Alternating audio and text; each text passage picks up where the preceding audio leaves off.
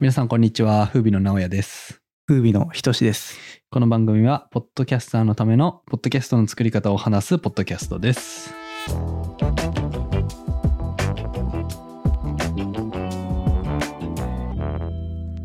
はい。第3回第3回。前回の続きで、うん音質っていうのが、リスナーさんが聞き続けるためには大事だよねっていうのがあって、うんうん前回はその中で、環境と取り方っていう話をうんしたんですけど、マイキングはい。あ、マイキングか。うん今回は、じゃあ実際に撮るときどういうマイク使ったらいいんやねんっていうのは、はいはいよく聞かれるんで、それを回答する回にしたいなと思って、そやなはい。 OK 前回、はいマイクの前にそもそも収録環境大事ですみたいな話してそれができた上で、じゃあマイクを何買いましょうかみたいなはい。よく聞く質問なんで、うんはい、大体マイクを決める軸が2個あります、うん。2個。うん、オーディオインターフェースを使う XLR ケーブルを使うマイクもしくは USB マイクこの軸が1つあります、はい。うんこれは XLR ケーブルっていうなんかな端子の中に3個ぐらいなんかあー。なんかさ線があって太いやつねガチなマイク。そうガチ マイク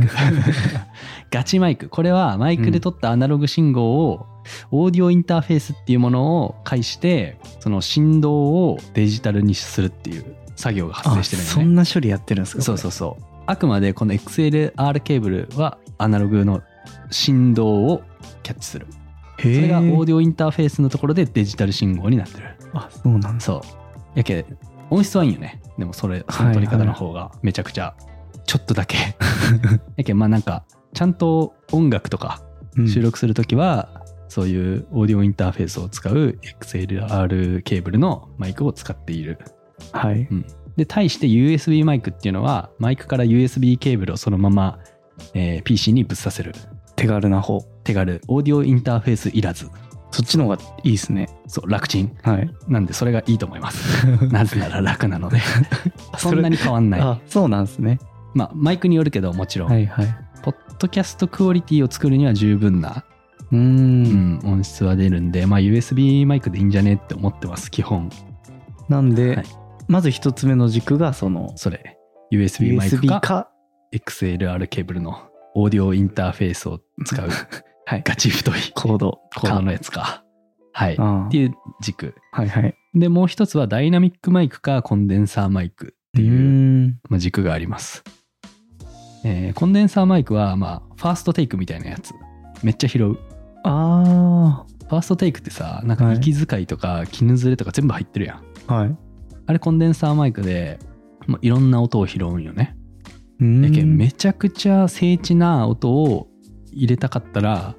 コンデンサーマイクがいいただそれだと収録環境がめちゃくちゃ良くないと反響も全部入るし絹ずれとかも全部入っちゃうし、っていうのでノイズがめちゃくちゃ入るんよああそうで対してダイナミックマイクはあの感度が低いというかそのマイクの周りの音だけを集めてくれる簡単に言うとううんやけんその近くで喋っている声だけを集めてくれるはいみたいな感じでその反響成分とかノイズも入りにくかったりするうんでまあポッドキャストには基本向いてるかなと思います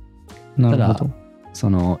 ナレーションを取るようなスタジオとかにはコンデンサーマイクがあってバッチリ静かな環境で撮ってたりするんだけど、そうっすよねうんまあそんな感じなんで基本的におすすめというか楽ちんなのは USB マイクでダイナミックマイク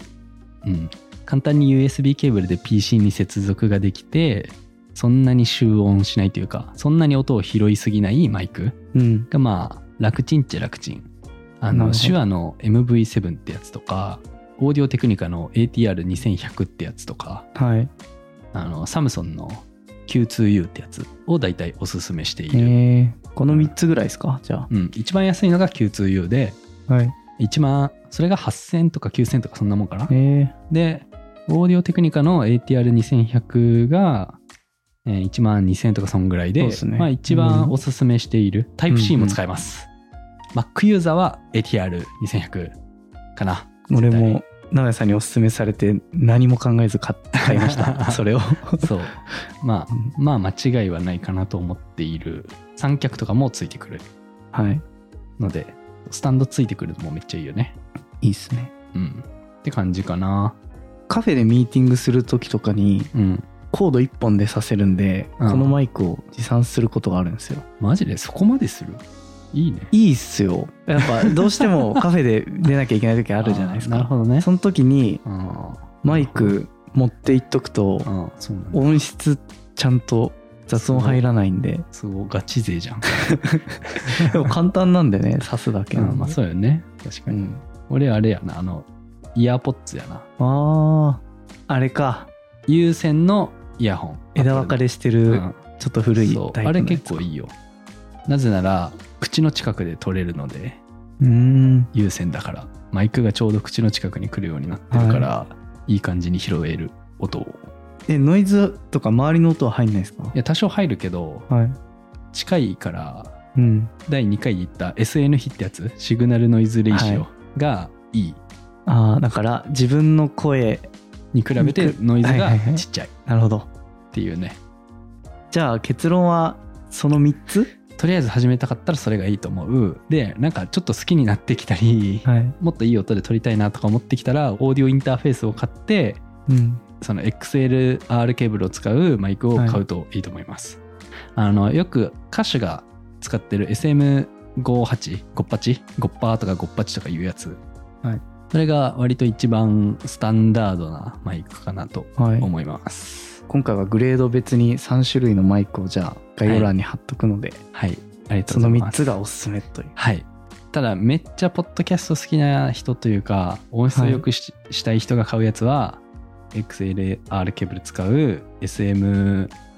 ってやつで、はいシュアっていう会社の一番いいやつというかうーんよくマイケル・ジャクソンが使ってたマイクみたいそうな言われ方するんだけどあの黒いスタイリッシュなやつ YouTube とかでよく見る